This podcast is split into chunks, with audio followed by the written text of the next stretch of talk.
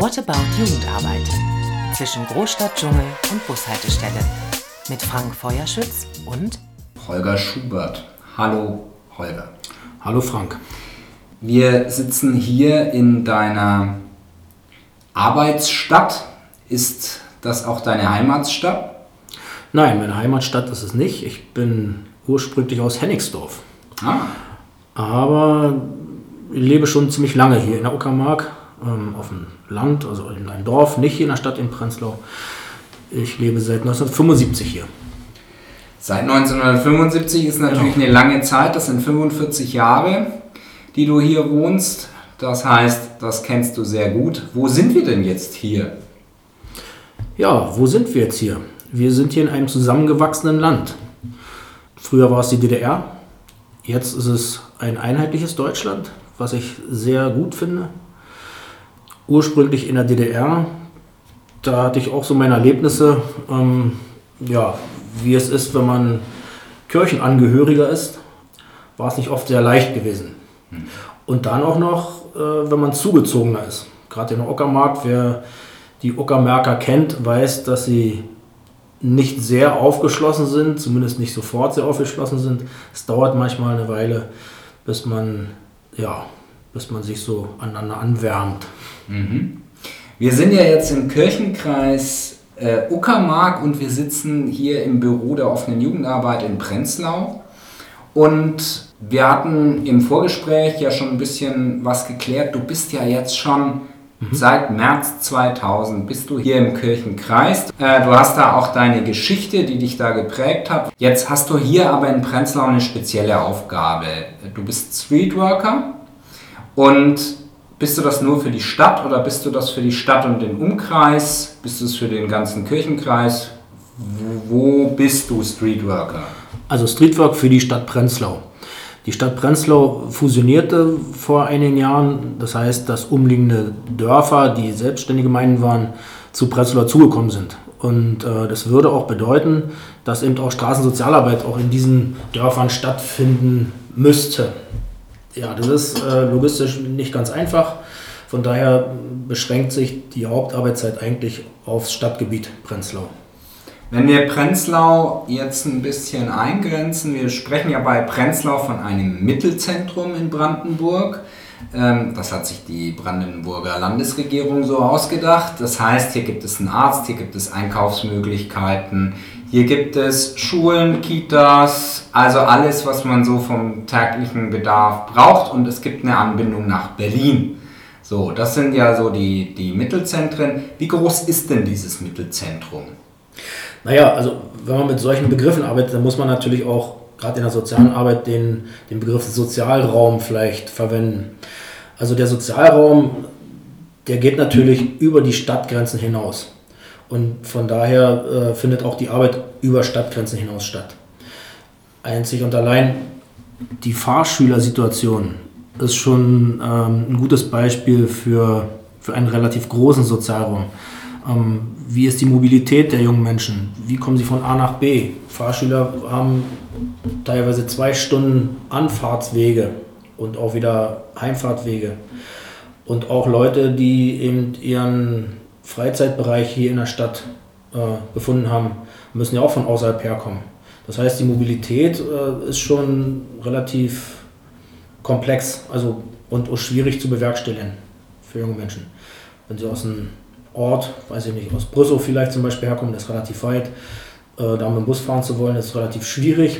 Wenn sie aus Dedelow, dieser Ort gehört zum Beispiel zur Stadt Prenzlau kommen wollen, da fahren wir relativ regelmäßig Busse. Aber ja, da ist es eben nicht so einfach wie in Berlin. Da fährt man mit der S-Bahn und mit der Straßenbahn. Eher ähm, ist es ein bisschen komplizierter, von A nach B zu kommen. Okay, also das heißt, äh, Mobilität ist auch schon mal ein großes Thema. Das würde ich jetzt auch schon mal markieren, um nochmal nachzufragen, wenn wir jetzt mal formal sprechen, über wie viele EinwohnerInnen sprechen wir in Prenzlau? Naja, man geht so von rund 20.000 Menschen aus, die in und um Prenzlau leben, also die zur Stadt Prenzlau gehören. Und wie viel Jugendliche hat man davon? Also ähm, sind wir hier in einer Stadt, wo so die klassische Brandenburger Bevölkerungspyramide ist. Viele alte, wenig junge. Nein, eher nicht. Also hier gibt es sicherlich auch Jugendliche. Auch in den letzten Jahren hat es auch ähm, ist die Bevölkerungszahl nach oben gegangen. Das ist auch wunderbar. Allerdings sind die Jugendlichen, mit, mit denen ich mich beschäftige, nicht grundsätzlich alle Jugendlichen, die auch zur Schule gehen, sondern sind immer nur so ganz, ganz bestimmte äh, junge Menschen, gerade Leute, die Problemlagen haben oder mehrfach Problemlagen haben, mit denen beschäftige ich mich. Und wenn man da eine Zahl nennen will, hm, ist schwierig. Vielleicht sind es 100, vielleicht sind es 150. Wiederkehrende Kontakte, neue Kontakte kommen sicherlich auch ab und zu mal dazu. Aber das sind nicht jetzt, äh, man kann jetzt nicht sagen, die gesamte Jugenddichte, die hier in Ockermark oder in Prenzlau oder um Prenzlau sind, werden sozusagen von Streetwork frequentiert. Mhm. Was versteht man eigentlich unter Streetwork? Also ist ja schon mal ein schwieriger Begriff. A ist ja schon mal Englisch. Ja. Ähm, was verstehst du unter Streetwork? Also Streetwork ist ein eigener Arbeitszweig der sozialen Arbeit. Man kann ihn natürlich auch äh, im SGB 8, also im Kinder- und Jugendhilfegesetz finden, ähm, unter dem Paragraphen 13 Jugendsozialarbeit. Aber es verbirgt sich hinter Streetwork etwas ganz Eigenes.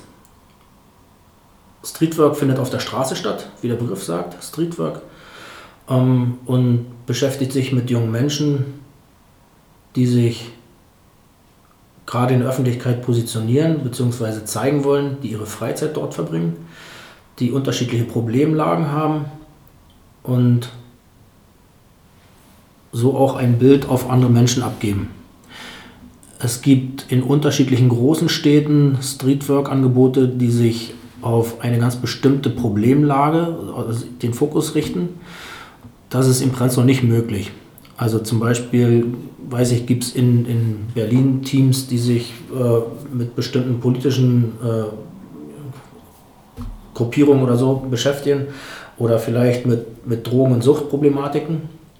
Das würde in Prenzlau so nicht funktionieren. Dafür ist einfach die, die Klientel nicht da. In Prenzlau ist es so, dass von allem etwas da ist und noch etwas mehr oder zusätzliches. Ähm, ein Selbstverständnis von Streetwork ist, allen Menschen erst einmal ähm, so zu begegnen oder so Menschen anzunehmen, wie sie sind. Das ist äh, für mich auch ganz wichtig, dass Menschen, wie es auch im Grundgesetz formuliert ist, ein menschenwürdiges Dasein haben dürfen. Und äh, ja, mit dieser Maxime es ist mir wichtig, auch diese Arbeit zu machen. Ist es dann so das Schlagwort der akzeptierenden Jugendarbeit, was da mitschwingt? Naja, die akzeptierende Jugendarbeit ähm, wurde, glaube ich, in Anfang der 90er Jahre entwickelt und wohl auch explizit für Streetwork. Und der Grundgedanke dahinter ist, allen Menschen ja so zu begegnen, wie sie sind und sie so zu akzeptieren, wie sie sind, zunächst. Das heißt nicht, dass man, also es kommt, glaube ich, wirklich aus dem äh, ähm, Rechtskontext, äh, mit Rechtsextremisten zu arbeiten oder mit rechtsextremistisch eingestellten Jugendlichen zu arbeiten. Das heißt nicht, dass ich die Einstellung hinnehme, beziehungsweise die Einstellung toleriere, sondern dass ich sie als Menschen so hinnehme, wie sie sind. Und äh, vielleicht gab es da in den 90er Jahren auch einige Missverständnisse dass man Menschen mit einer rechtsextremen Ansicht ähm, Plätze geschaffen hat. Äh, also das kann ich auch aus meiner Arbeit sagen. Bin ja erst nach 2000, also 2000 erst hergekommen in die Straßensozialarbeit, aber habe eben auch erlebt, dass gerade im ländlichen Raum Jugendclubs äh, vorrangig von, von ja, rechtsextrem eingestellten jungen Menschen frequentiert wurde und dass eben die Kolleginnen dort das auch äh, mehr oder weniger toleriert haben. Vielleicht äh, war auch mit der Grund, warum sich nichts dagegen getan hat, dass die Leute eher wenig professionell gearbeitet haben, vielleicht autodidaktisch gut aufgestellt waren, Lust hatten, mit jungen Menschen zu arbeiten, die Problemlagen erkannt haben, aber von der Professionalität her nicht gut ausgebildet und so weiter. Ähm, schlichtweg haben Jugendliche einfach diese Plätze besetzt und für sich auch ausgenutzt. Ja, da ist diese, diese akzeptierende Jugendarbeit, also dieser Ansatz, dieser Konzeptansatz, ähm, ja auch so ein bisschen verbrannt, würde ich sagen. Und vielleicht auch ein bisschen in Verruf geraten. Mhm. Ja. Ich finde, das ist nochmal eine ganz wichtige Einordnung, die du da gemacht hast. Als du das übernommen hast, hier in Prenzlau, äh, war das davor der gleiche Träger? Ja, der Träger war der gleiche. Ich hatte einen Vorgänger, der ist ähm, ja, zum Beispiel von Rechtsextremen, von Jugendlichen ähm, so stark verprügelt worden, dass er an den Folgen einige Jahre später verstarb.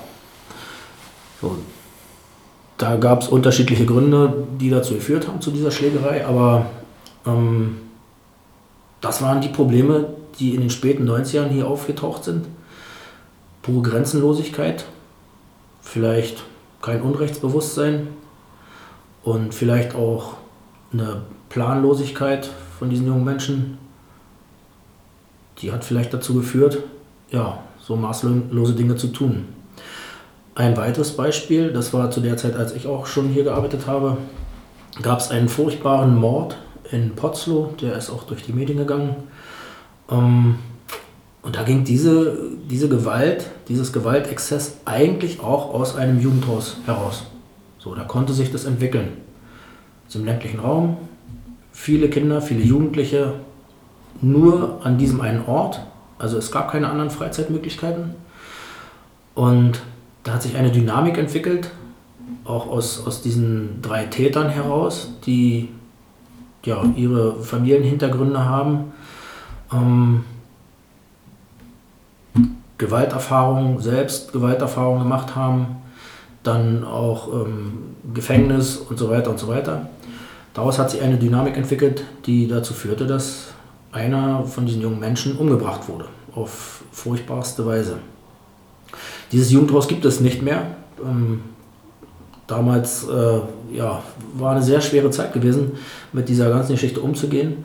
Ich habe dort Hilfe angeboten, habe mit den traumatisierten Jugendlichen gearbeitet, ähm, war einige Wochen dort mit einer Kollegin eingesetzt und ein weiteres Team hat sich um die ja, Professionellen gekümmert, also um die Sozialarbeiterin und einen Sozialarbeiter, die vor Ort gearbeitet haben. Ja, äh, um mit diesen Erlebnissen leben zu lernen. Also ein ganzer Ort hat dort Kopf gestanden und äh, war traumatisiert. Ist es eigentlich bis heute auch noch, muss man sagen. Ja. Das kann ich mir gut vorstellen. Die Frage ist natürlich, was treibt einen denn dann dazu, wie dich, an so einem Ort sich in die ja, Höhle des Löwen zu begeben? Also, man ja. könnte ja jetzt sagen, es gibt ja dann auch vielleicht schöne andere Orte, wo man das machen könnte. Warum hast du angefangen? Ja, es gibt gewiss schönere Orte, auf jeden Fall, äh, keine Frage. Ich glaube, hat auch ein bisschen was mit meiner Biografie zu tun ich sagte ja, ähm, wir sind 75 äh, in die Uckermark gezogen und ich komme aus einem äh, christlich sozialisierten Haus. Ähm, habe in der Schule gemerkt, wie es ist, äh, wenn man nicht Jungpionier ist, was man zu erleiden hat.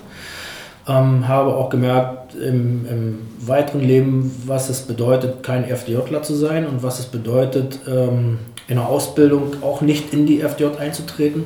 Und ich habe auch erlebt, was es bedeutet, wenn man den Dienst der Waffe verweigert in der DDR. Das war nicht so ganz einfach gewesen. Man musste da schon einigen Mut aufbringen, um das dann auch den entsprechenden Stellen mitzuteilen. Habe also erlebt, wie es ist, ausgegrenzt zu sein. Und äh, habe es mir irgendwie zum Ziel gemacht oder habe immer mit auch ausgegrenzten Menschen ähm, mich auseinandergesetzt und habe versucht, denen auch irgendwie Halt zu geben. Habe nach dieser DDR-Zeit äh, lange Zeit auf dem LKW gesessen, ähm, fast zehn Jahre. Ähm, bin ja, in ganz Deutschland unterwegs gewesen und habe sozusagen die, die, das Zusammenleben von Ost und West erlebt. Habe gemerkt, wie man im Westen über, über den Ossi schimpft und habe im Osten erlebt, wie man über den Wessi schimpft und dachte, das ist doch völlig bescheuert. Also auch solche, solche Klischees und so weiter. und habe unterschiedliche Menschen kennengelernt und äh, war selbst auch in meiner Jugend vielleicht kein unbeschriebenes Blatt, habe meine Jugend wirklich also erlebnisreich ähm, gestaltet und konnte mir allerdings, also konnte mir daraus eben sehr viele Dinge vorstellen, was junge Menschen so machen können und was nicht. Und äh, das war auch mit so einem Beweggrund für mich, ähm, mit Jugendlichen zu arbeiten, weil ich eben viele Sachen nachvollziehen kann. Das heißt nicht, dass ich es gut finde und dass ich es äh, äh, unterstütze, aber ich kann viele Dinge verstehen, warum junge Menschen dieses und jenes tun. Und äh, das war für mich eben auch so ein, ähm, eine Motivation vielleicht und äh, ein guter Schutz, bestimmte Dinge aushalten zu können. Mhm. Deswegen bin ich auch an diesen Ort gegangen, ja. weil mir auch diese Jugendlichen, also in diesem Leid, so furchtbar leid getan haben, weil sie mir furchtbar leid getan haben, dass äh, Medien dort aufgetaucht sind, denen ein paar Banknoten in die Hand gedrückt haben und gesagt haben, ey kommt, jetzt erzählt uns mal nochmal die Geschichte, komm, zeigt uns mal den Schweinetrog, zeigt uns mal den Ort, wo sie den verscharrt haben.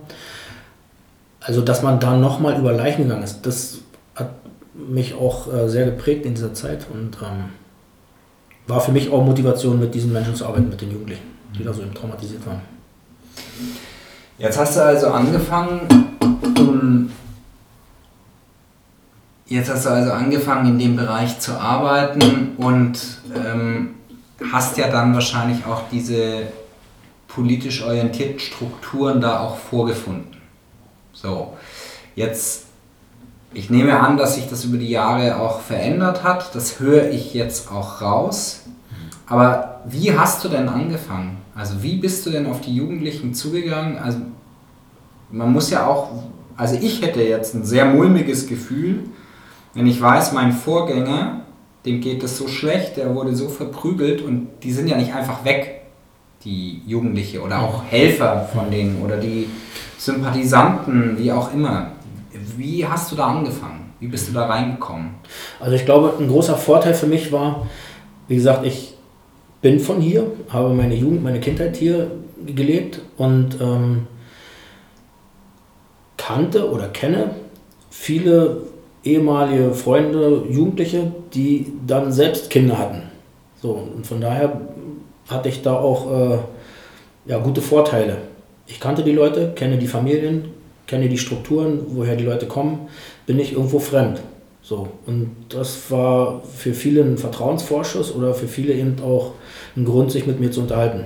Oder überhaupt da vielleicht eine Hilfe oder irgendwas von mir zuzulassen. Mhm. Das äh, wirkt eigentlich auch noch bis heute nach. Mhm. Und das heißt, du bist, also bei Streetwork stellt man sich jetzt vor, da läuft jetzt jemand über die Straße und dann sprichst du die einfach an mhm. und sagst, hallo, ich bin der. Ja, das kommt auch schon mal vor. genau, sowas passiert auch. Aufsuchende Jugendarbeit, genau. Das funktioniert einfach so auf der Straße, dass man sich mit Jugendlichen einlassen kann. Das heißt natürlich auch äh, unter bestimmten Spielregeln. Also ich bin da nicht in irgendeinem Raum, wo, wo vielleicht eine Hausordnung ist, sondern ich muss mich an die Hausordnung oder an die Straßenordnung der Jugendlichen richten. Wenn ich das einfach hingehe in eine Gruppe und sage, hallo, ich bin Holger, bin Streetworker, dann gucken die mir an und lassen mich möglicherweise wegtreten. Also so funktioniert es nicht. Da muss man vielleicht ganz sensibel sein und äh, bestimmte Augenblicke nutzen, ähm, die vielleicht gerade günstig sind, um da ein Gespräch anzufangen. Manchmal ist es so, also ich fing an, eher mit Kindern zu arbeiten, muss ich sagen, so relativ junge, 12-, 13-Jährige. Dachte ich, Mensch, wäre vielleicht klug, die kann man vielleicht über ein paar Jahre so begleiten. Und man fängt mit den kleineren so an. Das hat sich auch bewahrheitet und äh, hat gut funktioniert. Und mittlerweile sind die Leute auch schon erwachsen und haben selber Kinder und äh, treffe manchmal die Kinder von denen auf der Straße wieder. Das, ja, unglaublich. Daran erkennt man vielleicht auch selbst das eigene Alter. ja, gut möglich.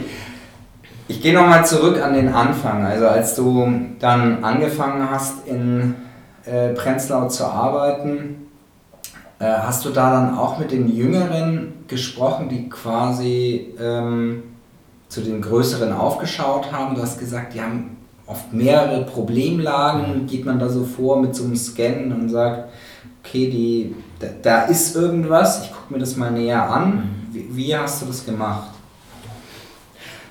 Naja, also ich muss sagen, ich, ich bin ja kein Kontrollorgan und ich werde ähm, da auch nicht irgendwo hinterher schnökern. Also Jugendliche oder Kinder lernen am Modell, das ist bekannt und gucken natürlich auch zu anderen rauf und äh, orientieren sich an denen und äh, wollen die vielleicht auch nachmimen oder so. Manchmal ist es gut, manchmal ist es weniger gut. Wenn sie sicherlich von, von Jugendlichen lernen, Straftaten zu begehen, dann ist das furchtbar, dann ist das äh, nicht gut.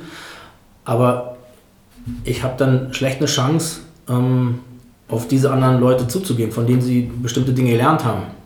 Naja, die Frage ist ja einfach, wie kommst du zu den Jugendlichen, wo du gesagt hast, aktuell sind es 100, 150 mhm. Jugendliche und als du angefangen hast, musst du ja erstmal äh, herausfinden, wer sind die, mit denen ich ja arbeite, die auch mit mir arbeiten wollen. Mhm. Also es ist ja, also Leute, die nicht wollen, so stelle ich mir das zumindest vor, die werden, da, da kannst du anbieten, was du möchtest, dich als Partner äh, über Dinge zu sprechen oder sich zu reiben, Manchmal geht es ja auch darum, ich brauche mal einen Erwachsenen, wo ich, mit dem ich den Stress ausprobieren kann. Mhm. Ja, also das sind ja, aber ich glaube, da gibt es unterschiedliche Ansätze. Also, als ich anfing, war meine Frage, wie mache ich das?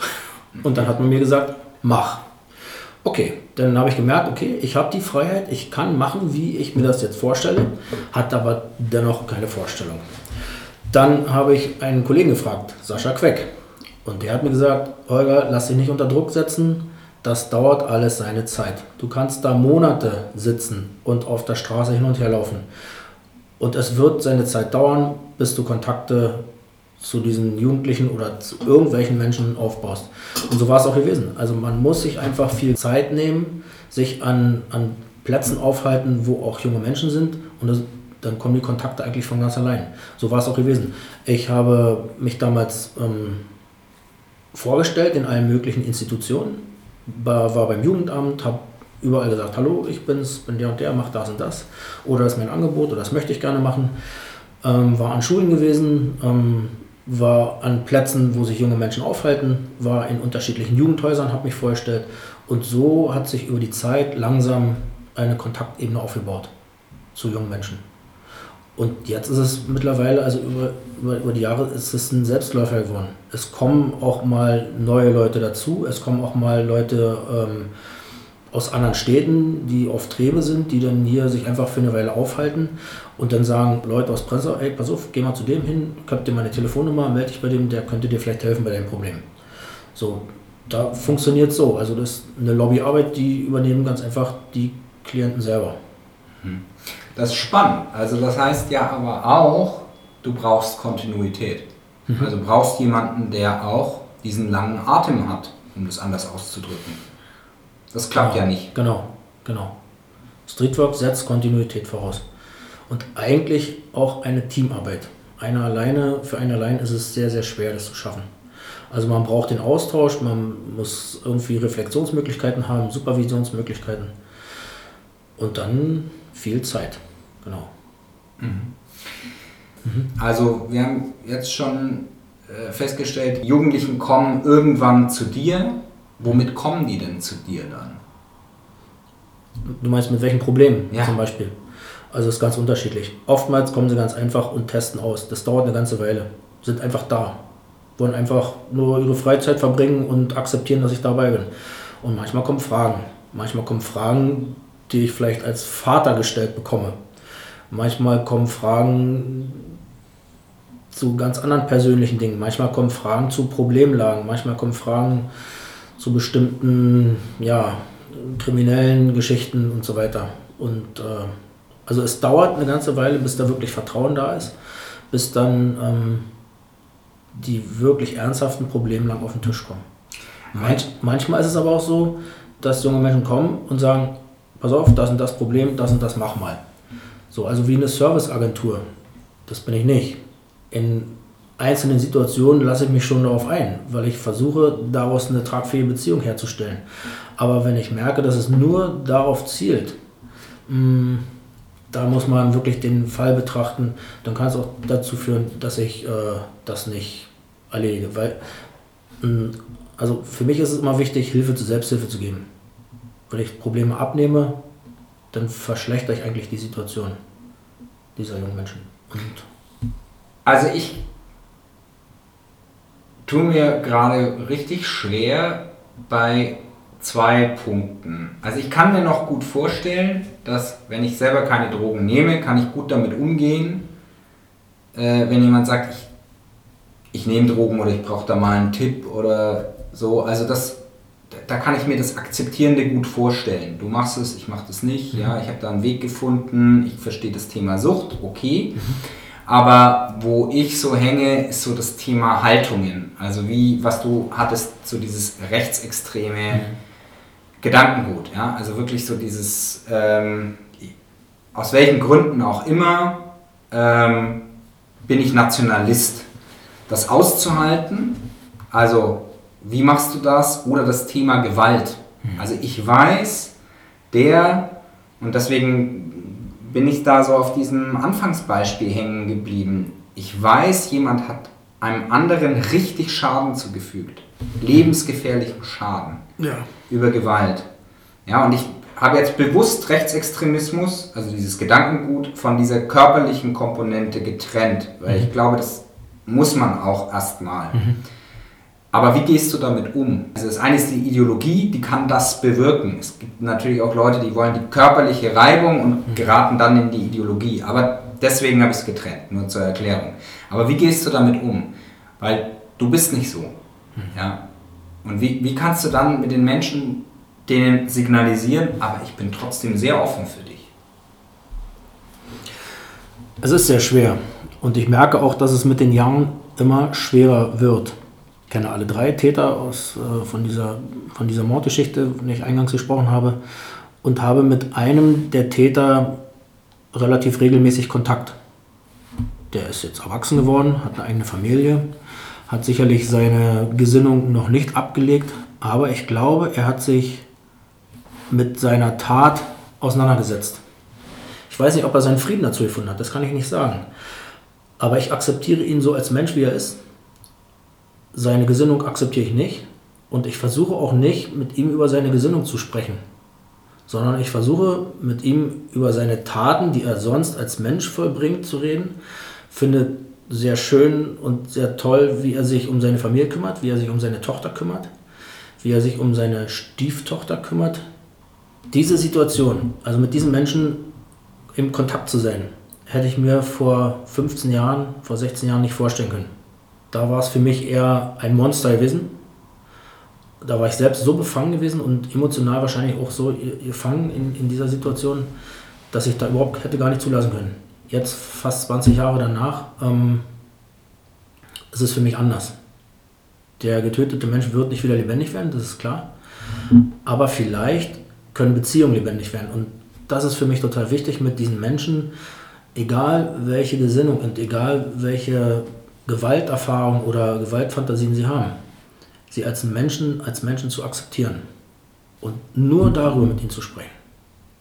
Ich will nichts wissen, wie da die Gewaltexzesse sind oder so.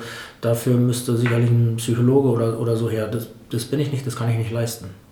Und ich muss mich auch schützen davor. Sonst äh, würde ich die Arbeit nicht mehr machen können, glaube ich. Mhm. Hilft es dabei, ähm, christlich sozialisiert zu sein äh, oder auch spielt es eine Rolle in den Kontakten dann oder ähm, hat es irgendeine Wirkung? Also ich wurde sicherlich auch schon mal gefragt. Ich arbeite bei der Kirche, ob ich da noch an Gott glaube, dann kann ich das auch bestätigen und kann auch über, über meine Erfahrungen mit Glauben auch erzählen. Das ist, wird aber sehr wenig gewünscht wiederum für mich ist es in meiner Arbeit sehr wichtig. Also diese christliche Sozialisierung. Und für mich ist es wichtig zu wissen, es gibt auch noch etwas anderes zwischen Himmel und Erde. Bei aller Professionalität oder bei aller Ausbildung und so weiter ist mir dieser Punkt einer, der mir ganz großen Halt gibt. Ich finde, das ist schon wirklich eine, also eine wahnsinnige professionelle Leistung, das nicht so nah an sich heranzulassen dass man dann auch natürlich auch noch selber Beziehungen haben kann die davon nicht belastet sind. Nimmst du sowas dann mit in dein Privatleben? Ganz sicher. Also ich weiß nicht, ob da jemand frei davon sein kann. Und wenn, äh, finde ich es sehr bewundernswert.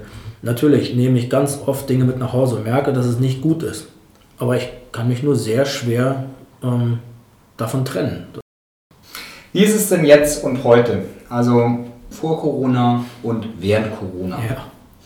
Ich denke, das macht auch nochmal einen Unterschied. Was sind denn die Orte, an denen du so unterwegs bist hier in Prenzlau? Also meine liebsten Orte sind die Köpfe, muss ich sagen. Ähm, klar, also wenn es geografisch ist, äh, ja, am Bahnhof, äh, da halte ich mich oft auf, aber eben auch in den Plattensiedlungen. Also es gibt hier ein, ein Gebiet, dem Drekering und Robert-Schulz-Ring. Vorrangig leben dort Menschen von Transferleistungen.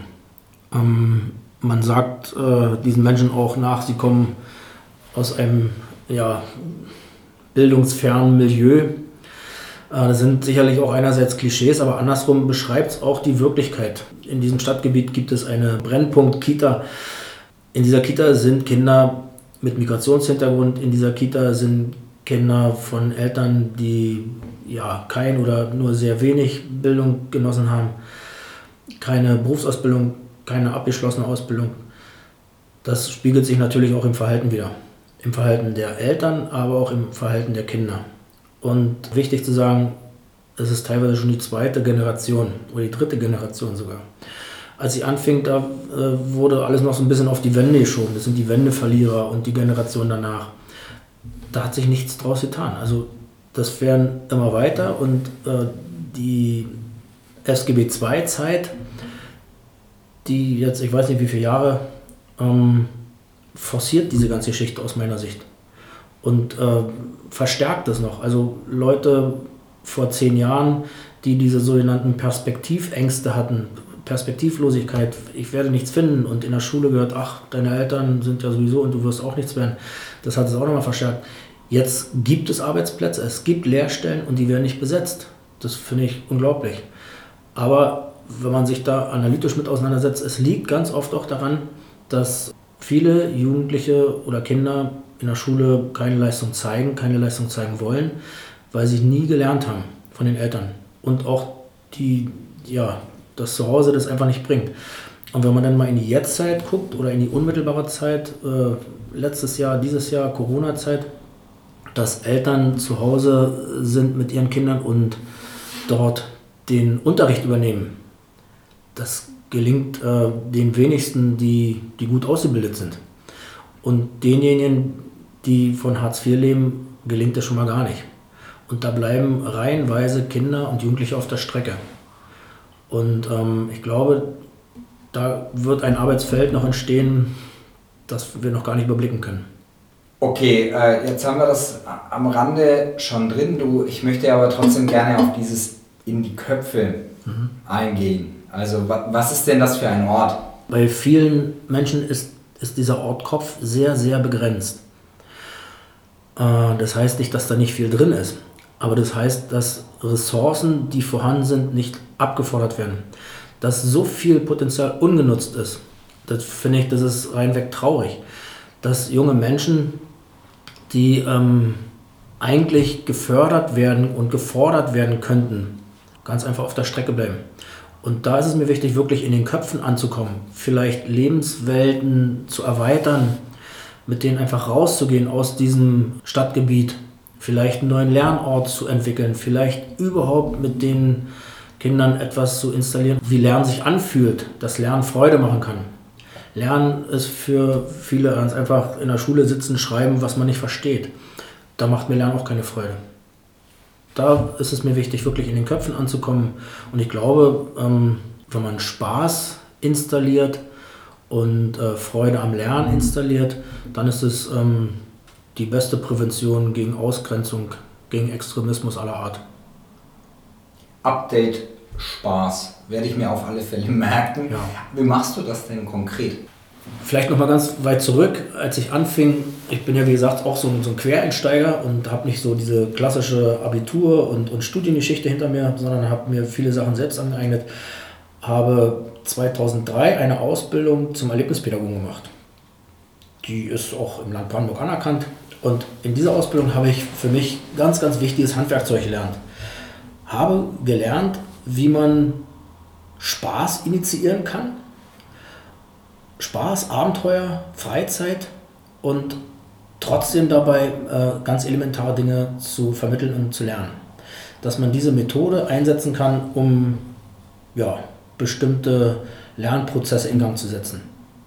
Und mit meiner eigenen Erlebnispädagogik, also mit meinem eigenen Herangehen, was ich mir so über die Jahre entwickelt habe, habe ich äh, ganz oft mit Kindern, mit Jugendlichen ganz tolle Erfahrungen gemacht. Ein Beispiel vielleicht, viele Kinder und Jugendliche behaupten, sie hätten Höhenangst, wenn sie schon auf einen Stuhl raufsteigen. Dann trauen sie sich da nicht runterzuspringen. Wo ich mir denke, Mensch, das gibt's doch gar nicht. Also Kinder müssten doch eigentlich äh, von Natur aus so äh, motiviert sein, alles Mögliche auszuprobieren. Auf einen Stuhl zu steigen, kann doch da keine große Herausforderung sein.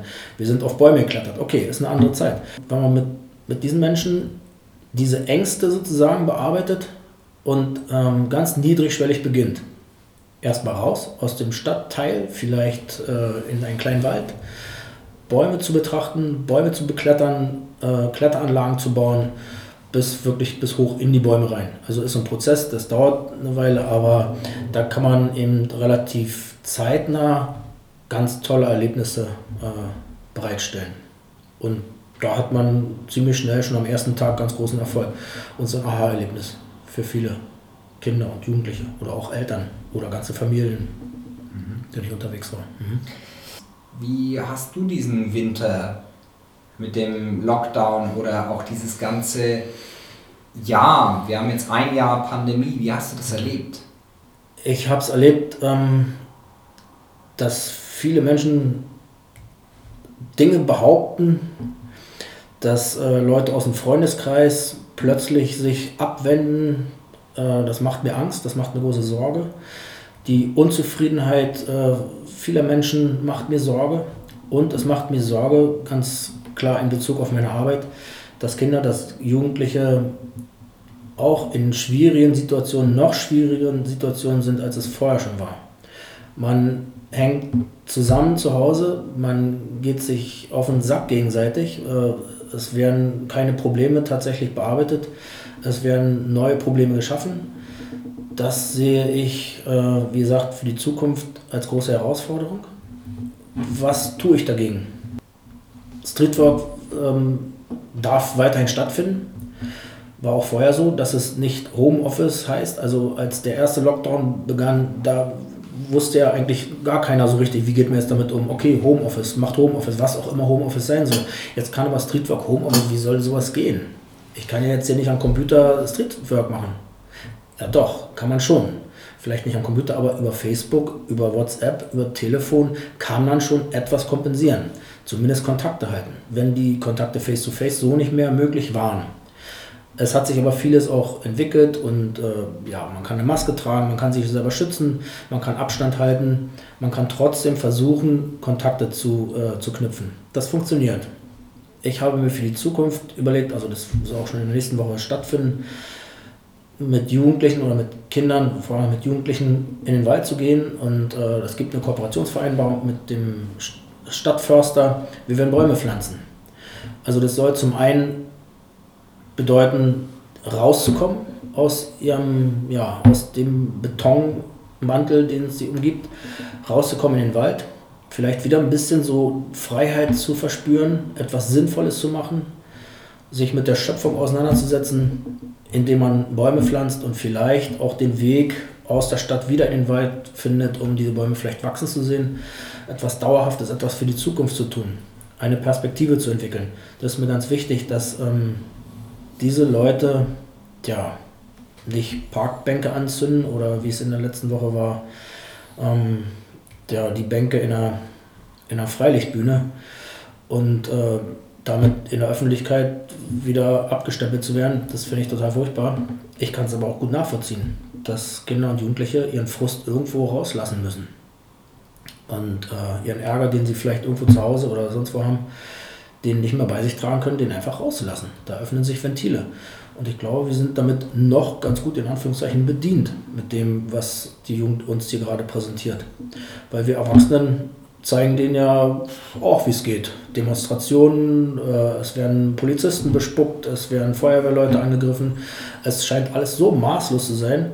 Und das machen Erwachsene und da können sich Jugendliche und Kinder eine gute Scheibe von abschneiden. Ähm, Im Negativen. Und da versuche ich ähm, etwas dagegen zu setzen. Mir wird es nicht gelingen mit Gruppen, mit großen Gruppen. Mir wird es gelingen mit Einzelnen. Das, was ich schaffen kann. So, da gibt es auch eine Kooperation mit, mit dem Jugendkoordinator hier der Stadt Prenzlau. Und da werden wir dann mit kleinen Gruppen in den Wald fahren und werden diese Baumpflanzaktionen durchführen. In dem letzten Jahr, was waren denn da Möglichkeiten an Bewusstseinserweiterungen? Die du machen konntest. Also ja, es gibt die, die, äh, die Auswüchse, den Frust, der sowohl bei Erwachsenen und Jugendliche und Kinder sind oft ja nur ein Spiegel dessen. Mhm. Das hast du ja jetzt auch gerade eben beschrieben, aber es gibt ja vielleicht auch die anderen und die anderen ähm, gibt es ja mit Sicherheit auch in, in der Straßensozialarbeit. Mhm. Was hast du da gemacht oder was hast du da wahrgenommen, die, die versucht haben, konstruktiv mit dieser Krise umzugehen? Ja, es, es gibt durchaus einige Menschen, die versuchen, konstruktiv mit dieser Krise umzugehen, indem sie Hilfe anbieten, indem sie nicht pauschal verurteilen. Das finde ich großartig. Und ähm, es gibt Leute, die auch sich engagieren, gerade für Kinder da zu sein. Ähm, Nachhilfeunterricht bzw. Hausaufgabenzeit, also zu unterstützen, Eltern zu unterstützen. Da gibt es einige Leute, die das machen, vielleicht noch zu wenig oder vielleicht auch zu wenig bekannt. Das äh, kann ich nicht so genau sagen. Aber das finde ich sehr schön, dass es da auch eine Form der Solidarität gibt und Mitmenschlichkeit, um diese Leute zu unterstützen oder eben diesen Menschen aus, ja, aus diesem Loch rauszuhelfen. Ob jetzt wirklich in Gänze gelingt, das kann ich nicht sagen. Ja. Hat sich denn deine Zielgruppe auch verschoben, dass du wieder stärker den Eltern geholfen hast? Genau, im Moment ist es wirklich so, dass äh, ganz oft Anfragen von Eltern kommen. Das geht von der Anfrage nach Laptop oder Smartphone fürs Kind, dass sie die Homeoffice bewältigen können, was ja durchaus berechtigt ist, ähm, bis hin zu Fragen, wie gehe ich jetzt mit meinen Kindern um? Die wollen ihre Freiheit haben, die wollen raus und wir sitzen den ganzen Tag zu Hause und was soll ich zu essen machen? Ähm, wie viel Taschengeld gebe ich denen? Lasse ich den raus zum Döner holen oder lasse ich nicht? Also Dinge, die sonst nie gestellt wurden als Frage. Das äh, sind so Sachen, die mir von Eltern kommen oder eben auch, dass Kinder weg sind ja, da muss man natürlich eben auch gucken im Rahmen der Gesetzlichkeiten, dass man, äh, wenn es Minderjährige sind, eben auch mit der Polizei, dass man eben ja, guckt, wie findet man die Leute wieder. Manchmal ist es so, dass sie dann tatsächlich auch irgendwo anders bei Jugendlichen untergeschlüpft sind, die volljährig sind, die schon eine eigene Wohnung haben. Da ist so ein Stichwort Sofa-Hopping äh, auch eine verbreitete Sache, die allerdings auch schon vor Corona vorkam, was ähm, jetzt deutlich nochmal als Schwierigkeit hinzugekommen ist. Was ich mir auch noch vorstellen kann, ist ähm, ja so diesen Komplex der häuslichen Gewalt, der ja auch jetzt gerade so öffentlich diskutiert wird, dass das ja ein Thema ist.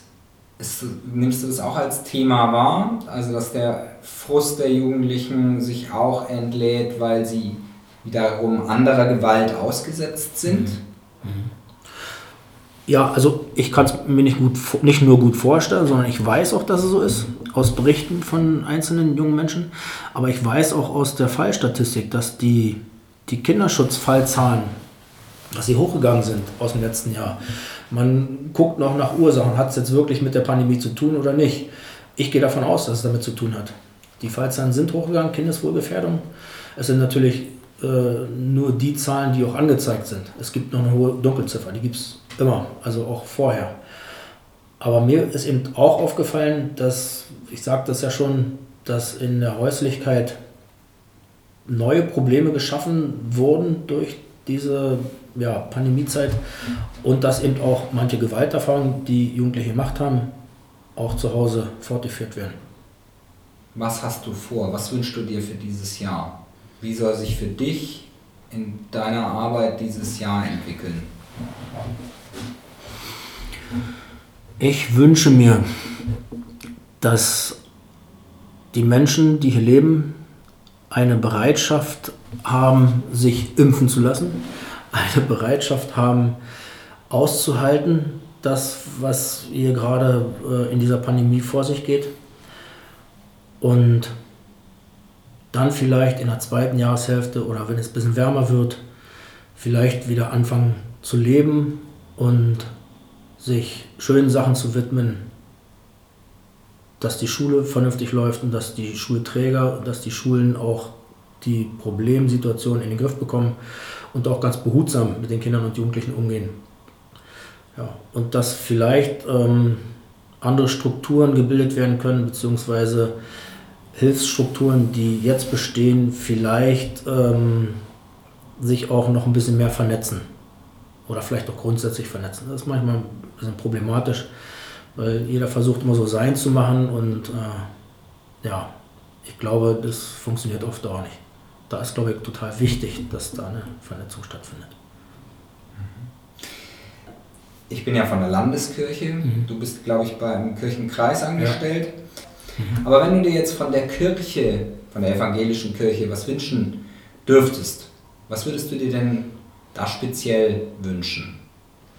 Also da wünsche ich mir, dass ähm, ein Verständnis für meine Arbeit besteht. Ich hoffe und ich denke, das ist auch so, dass da eine große Akzeptanz ähm, entgegengebracht wird. Oftmals ist es so, dass, äh, also ist so mein Eindruck, dass gemessen wird, mh, hm, kirchliche Arbeit kann nur, wenn kirchliche Arbeit stattfindet. Aber jetzt ist ja die Frage, ist Streetwork keine kirchliche Arbeit?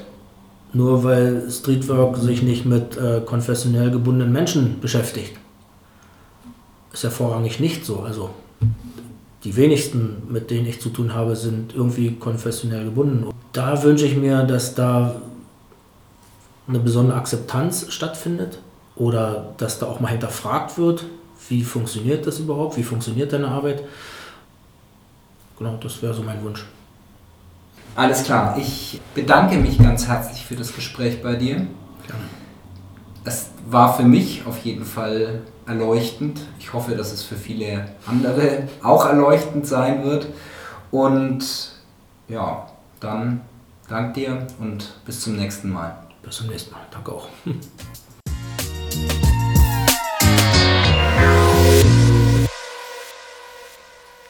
What About Jugendarbeit ist eine Produktion des Amts für kirchliche Dienste der Evangelischen Kirche Berlin, Brandenburg, Schlesische Oberlausitz. Redaktion, Ton und Schnitt Frank Feuerschütz